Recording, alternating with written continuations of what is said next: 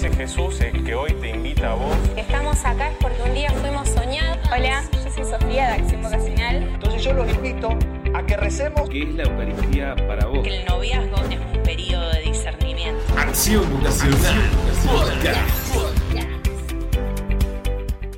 Hola, hola, ¿cómo están amigas y amigos oyentes de este podcast de Acción Vocacional? Estamos reunidos nuevamente, es el capítulo 10 ya de, de este espacio de conversación en torno a la vocación, en torno a la fe.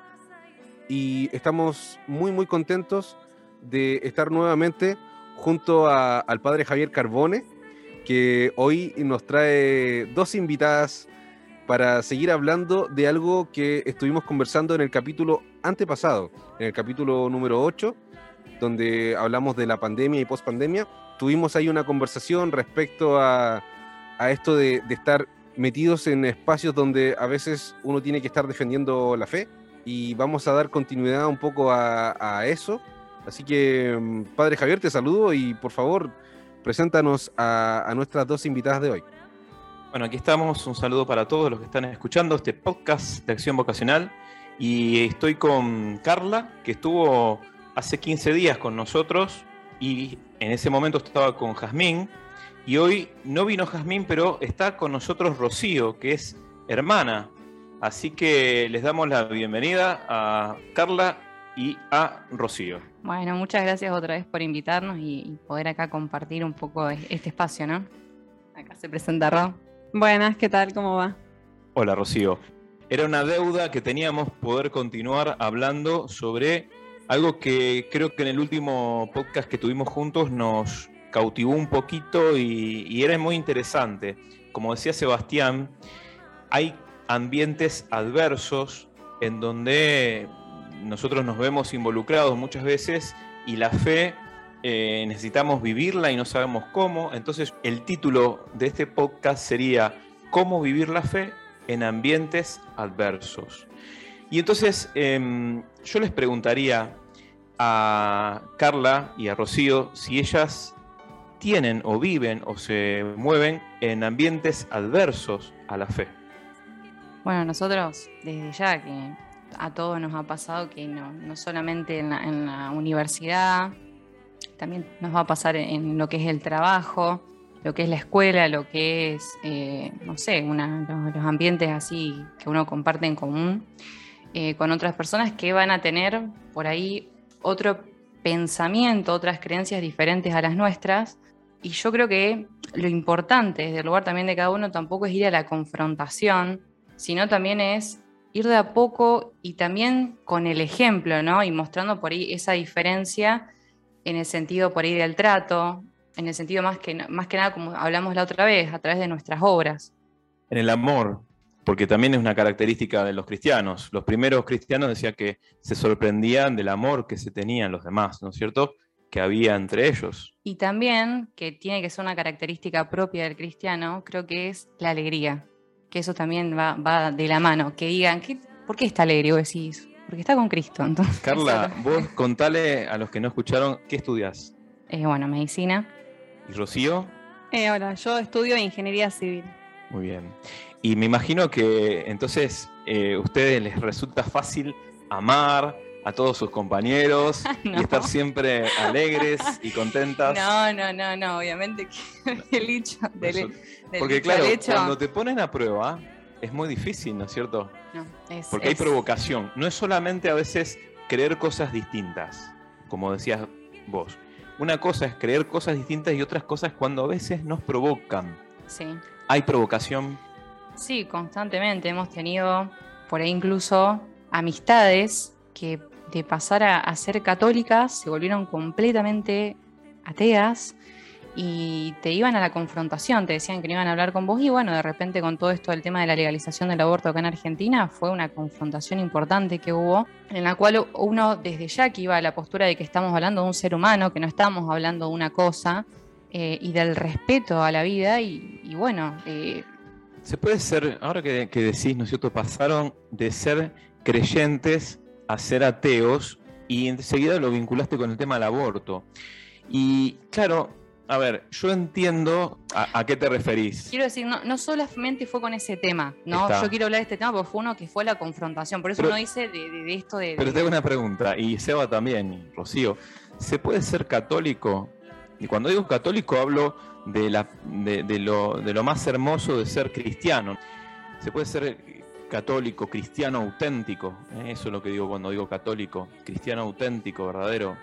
¿Y estar a favor del aborto? Desde mi punto de vista y el que tendría que ser de todos es que no tendrían que estar a favor del aborto. Y la triste realidad es que muchos que se llaman cristianos están a favor de lo mismo. O sea, me ha pasado, están en el grupo compartiendo eh, así eh, momentos de fe, viste, de, de comunidad y de repente Para bola. mí, perdón, es que no es, eh, dicen algunos que son católicos y que no practican. A mí me han dicho eso. Claro. Entonces, para mí eso no es ser católico. Claro, porque, mira, como un título, no sé cómo. ser católico es de una religión. ¿eh? Somos de una religión, la religión católica.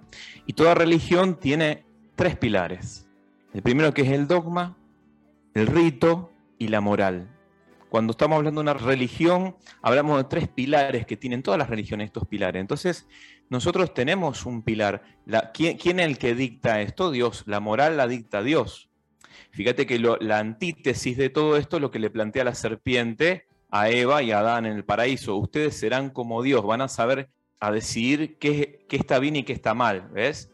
Pero no, nosotros nos guiamos por lo que Dios dice que está bien y que está mal. Entonces cuando en la moral nosotros somos los que decimos que está bien y que está mal, y entonces decimos que cuando Dios dice que no matarás, cuando nosotros decimos que sí matar, que puedo hacerlo porque, etcétera, y pongo la excusa que quiera, yo estoy rompiendo esa tríada que lleva una religión, entonces estoy quebrando, estoy fragmentando, entonces yo ya no puedo pertenecer a una religión, pero más allá hay una moral, hay una moral que es humana, hay gente que no profesa una religión, por eso digo, es una cuestión de moral y no tanto de eh, religión.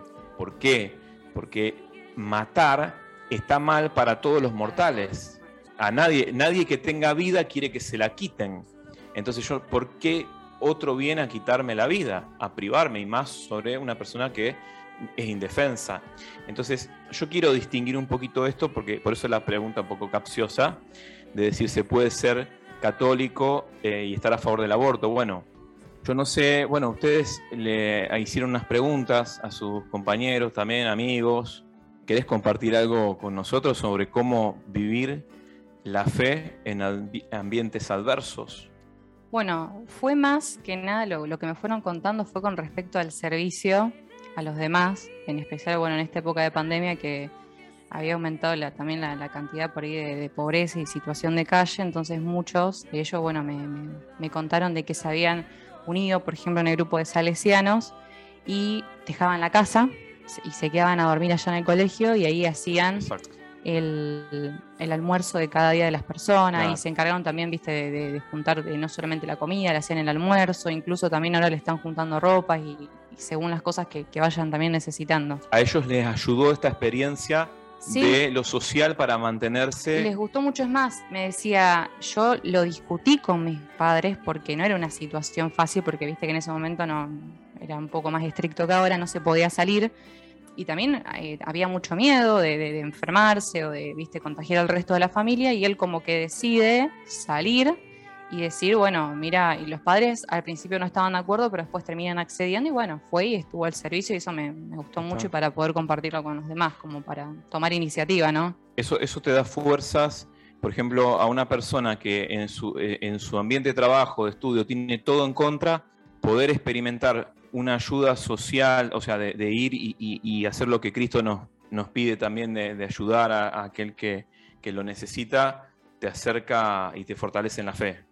Puede ser, eso es una de las cosas que puede ser. ¿Qué otras cosas pueden ser? Bueno, también eh, desde el trabajo, ¿no? Eh, tengo una compañera que está haciendo la parte de práctica final, en la cual tenía eh, como actividad de extensión universitaria hacer tipo call center, y entonces escuchaban, y ahí lo que pasa también es que te dan un tiempo determinado para que vos hables con el otro.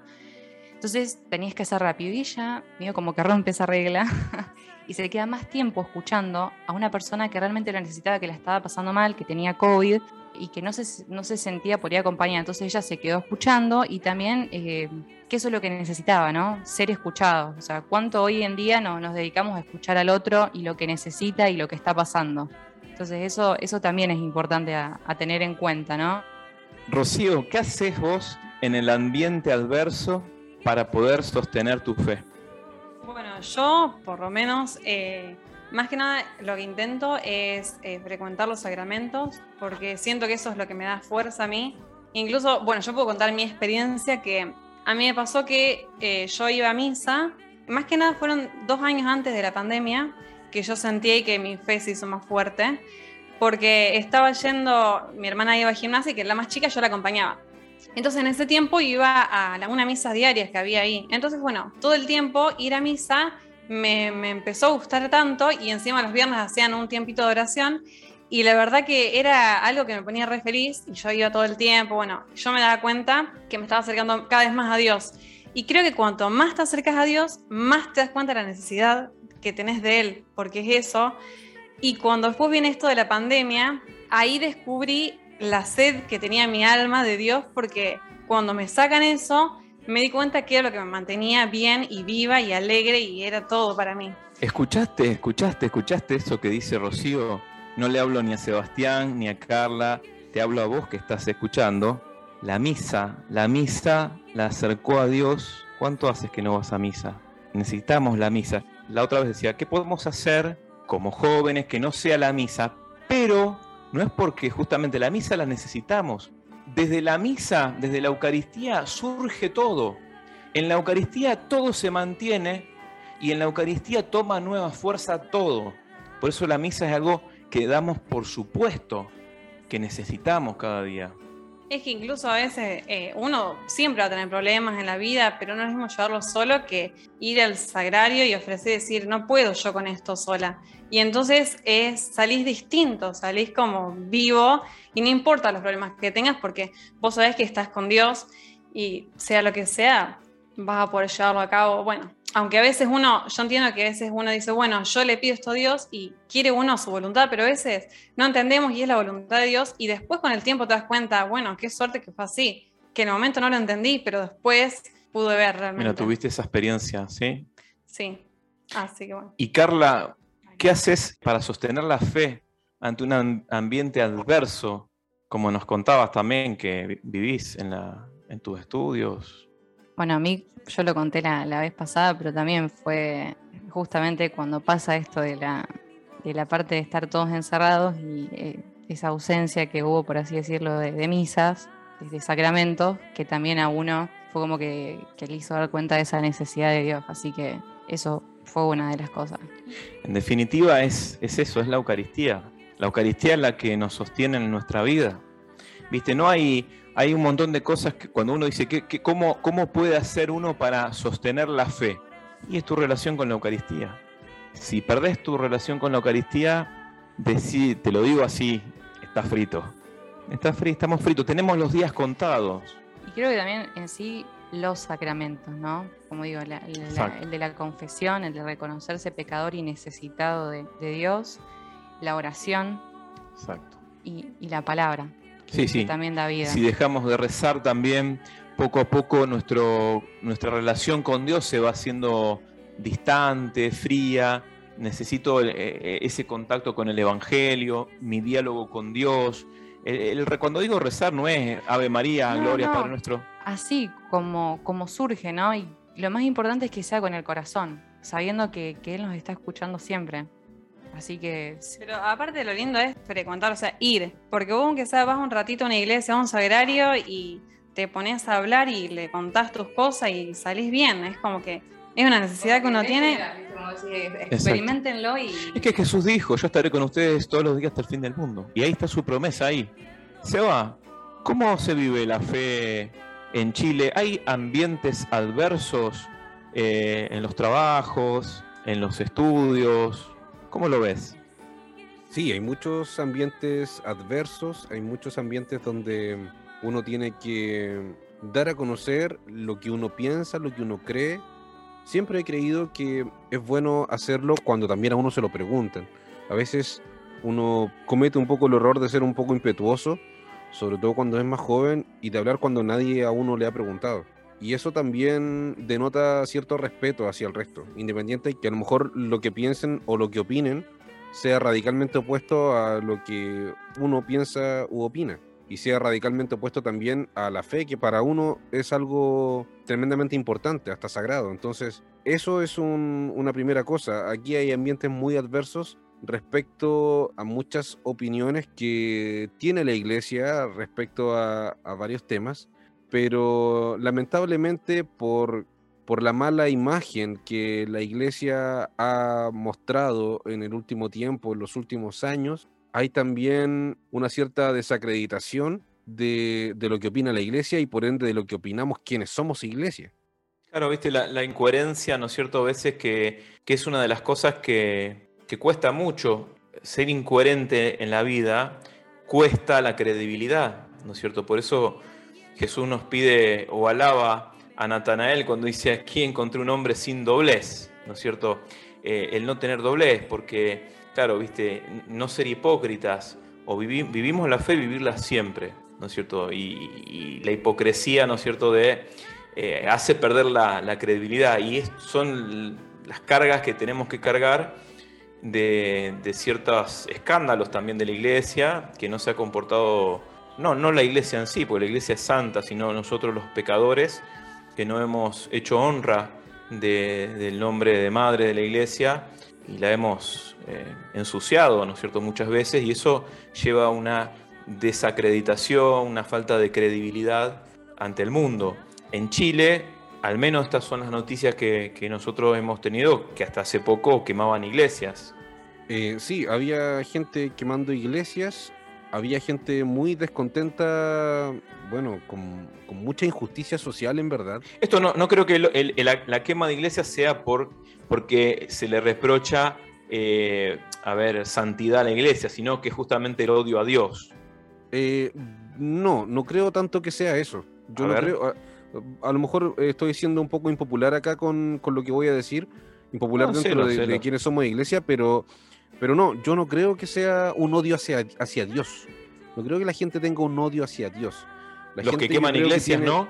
No, no. Yo creo que hay mucha de la gente que ha quemado iglesias, a pesar de que no es para nada algo que tenga alguna justificación por ningún lado, es gente que está dolida con quienes representan a la iglesia. Está dolida con quienes eh, son las caras más visibles de la iglesia.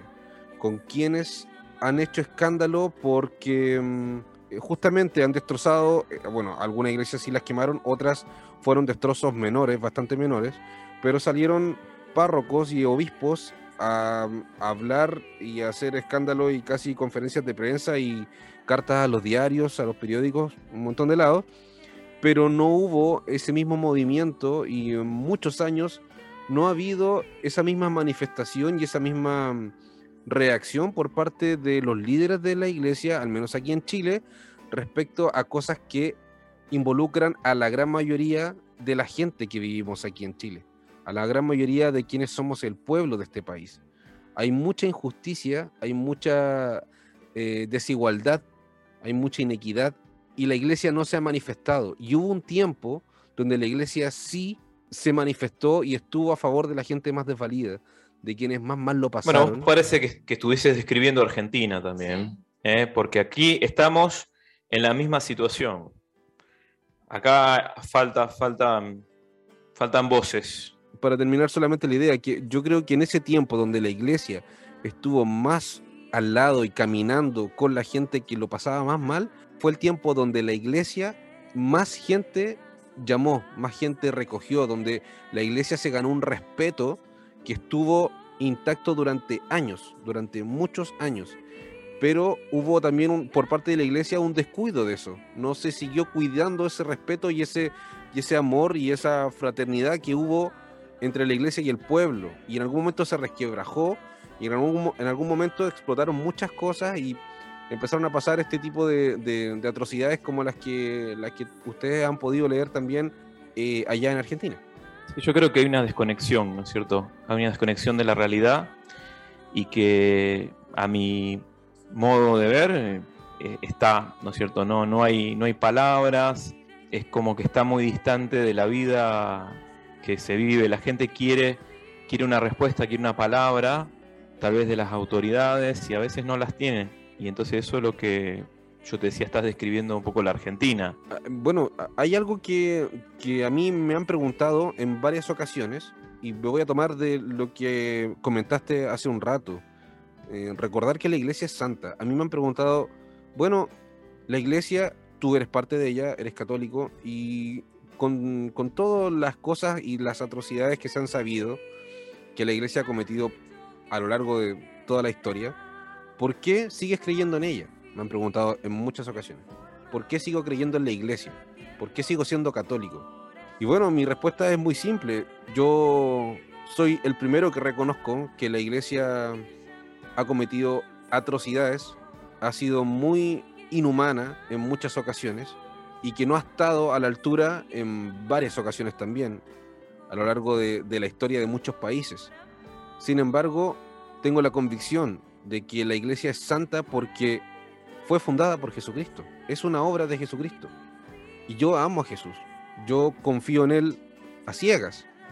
A ciegas. Y yo no, o sea, por una cosa de lógica, si algo que Jesús funda y algo que Jesús instaura como tal, porque es de Él, yo la voy a seguir hasta el fin. Porque Él la hizo. Sí, creemos, nosotros creemos a la iglesia, nosotros le creemos a la iglesia, lo que dice la iglesia. No es solamente creer en la iglesia, sino a la iglesia, que es lo que nos transmite a Jesucristo. Obviamente que cuando el hombre está eh, metido, ¿no es cierto? Eh, hay pecado y hay división y hay enfrentamiento y hay todo este tipo de cosas que, que ningún grupo humano está exento de estas cosas. Por eso también lo que yo decía antes, lo de la hipocresía, eh, tenemos que buscar a, a, Dios con un rostro descubierto y no ir tapándonos, ¿no es cierto? Buscar a Cristo de verdad. Eh, ¿Qué es lo que quiero? ¿Por qué estoy acá? Y sobre todo creo que es mirar la trascendencia del hombre, porque en definitiva eh, la iglesia nos ayuda al paso final que es nuestra muerte. Y creo que todo allí está encaminado, debería estar encaminado. Al final de nuestra vida se nos examinará en el amor. Y la iglesia lo que hace es prepararnos justamente para ese momento, más allá de un montón de otras cosas, como vos decía, pero yo tengo que tener en claro, aquí hay algo que es fundamental y que es, creo en la vida eterna, creo que después de la muerte hay algo. Eh, si yo no creo, probablemente no tengo fe en nada, o sea, no voy a poder creer nada. Pero si yo dejo la duda abierta, es decir, probablemente eh, cuando muera algo haya, ahí yo estoy también haciendo un, una apertura de mi fe. Digo, no sé, ¿qué, opinan de lo que, lo que dije? Que me hacen reflexionar hacia el vacío. pero, pero creo que el, tema de la vida de la, muerte es fundamental, porque si no, si no hay vida eterna, es lo que dice eh, el Evangelio, o sea, bueno, comamos y bebamos, que mañana moriremos. Pero bueno, hay, hay una vida, hay una promesa, hay algo más. No sé si tenés, Carla, algo más para leernos de lo que te transmitieron, que, no queremos dejar de lado lo que te han dicho.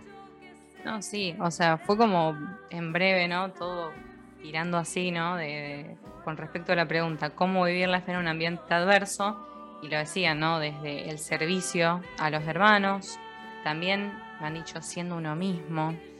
Después, con respecto a la santidad y la alegría que lo dije antes, la santidad, viste, como decía la santa, consiste en estar siempre alegre, eh, desde el lugar en el que estamos trabajando, estudiando. También importante el tema de la oración, para que Dios aumente también pedirle que aumente nuestra fe. Exacto. Y también pedirle para la de nuestros hermanos. Y desde la tarea que cada uno tiene, hacerla también con amor. Eso fue algo también que, que dijo, ¿no? Eh, ya sea en la casa, empezar en la casa, ofreciendo todo. Y no sé si vos... Sí, todo como sí. una ofrenda a Dios. Sí, es con las obras, porque, viste, eh, dime las obras que realizas y te diré la fe que tienes. Y por ahí dando, no sé, mostrando quizás en actos pequeños, eh, bueno, la gente puede llamar la atención, como decía antes Carla. ¿Se puede hacer obras sin fe? un tiempo. Me dicen, no, acá me hacen con la cabeza, no, no. A ver, se puede hacer las obras eh, sin fe un tiempo, pero bueno, si no, después nos terminan hasteando si no tenemos fe, pero hay que pedir la, fe. Sí. Puedo empezar un grupo misionero, un grupo de jóvenes, no necesita que tenga la, la fe de San Agustín. Decir, bueno, quiero ayudar porque Jesús mandó ayudar, por ahí me invita un amigo, voy, no tengo mucha fe, pero eso que hago, hacer un- una pequeña oración, decir, Señor, no tengo fe, pero esto te lo quiero ofrecer, quiero hacer esto por amor a, a los demás, porque me regalás el don de la vida y quiero compartirlo, porque yo puedo caminar y el otro no, y entonces quiero ofrecerte mi- mis piernas, etcétera, tantas cosas, pero siempre en relación a Dios, Sí. en relación. Eso es lo que convierte un acto y lo llena de fe, cuando yo lo enfoco en mi relación a Dios. Cuando yo quité en mi relación a Dios mis actos, mis obras, estoy siendo puramente altruista y hago que me hagan ver, me quiero hacer ver, etcétera, pero no son obras de fe. Claro, pero nosotros somos instrumentos de Dios y es el Espíritu Santo el que obra en nosotros. Exacto, exacto, muy bien. Bueno, como para ir cerrando, Sebastián, ¿te parece que vayamos cerrando? Yo quisiera preguntarles a cada uno de ustedes, ¿qué le dirían a un joven? Sebastián, ¿qué le dirías a un joven? A cualquiera que está escuchando ahora, ¿qué le dirías? Yo, joven, le diría que, mm, que diga con amor. Sobre todo si va a seguir a Cristo, el mayor ejemplo que puede seguir de Él es cómo Él ha amado, cómo Él nos sigue amando. Su forma de amar nos puede definir. En este espacio hemos estado hablando de poder también defender de alguna forma nuestra fe, lo que nosotros creemos. Y no puedo dejar de pensar en la imagen de la mujer adúltera, de cómo Dios, cómo Jesús, perdón, se, se acerca y Él, que tiene toda la potestad para hacerlo, para condenar, Él justamente el que lo puede hacer, no lo hace. Nosotros a veces siento que antes que amar, antes que compadecernos, tendemos mucho y muy fácilmente a condenar, a juzgar todo. Y Jesús lo dice claramente, ve que yo no te condeno. Dice sí, no lo sigas haciendo. O sea, hace una corrección fraterna pero él no condena. Y, y si, y si nosotros, o sea, si nosotros somos seguidores de Jesús, pensando también en que estoy hablándole a jóvenes que están empezando su camino de fe o que ya tienen un rato su camino de fe, si nosotros nos decimos seguidores de Jesús, creo que el mayor mandato y la mayor enseñanza que debemos seguir de él es el amor y la compasión. Bien, Rocío. Yo le diría, bueno, prueben qué bueno es el Señor.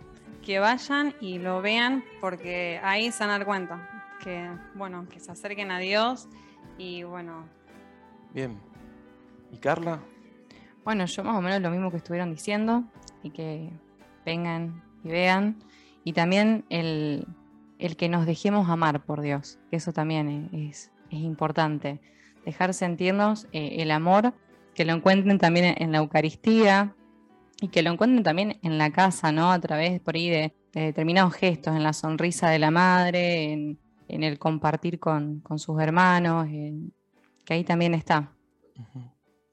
Y bueno, yo también quiero sumarme y decirle algo im- importante.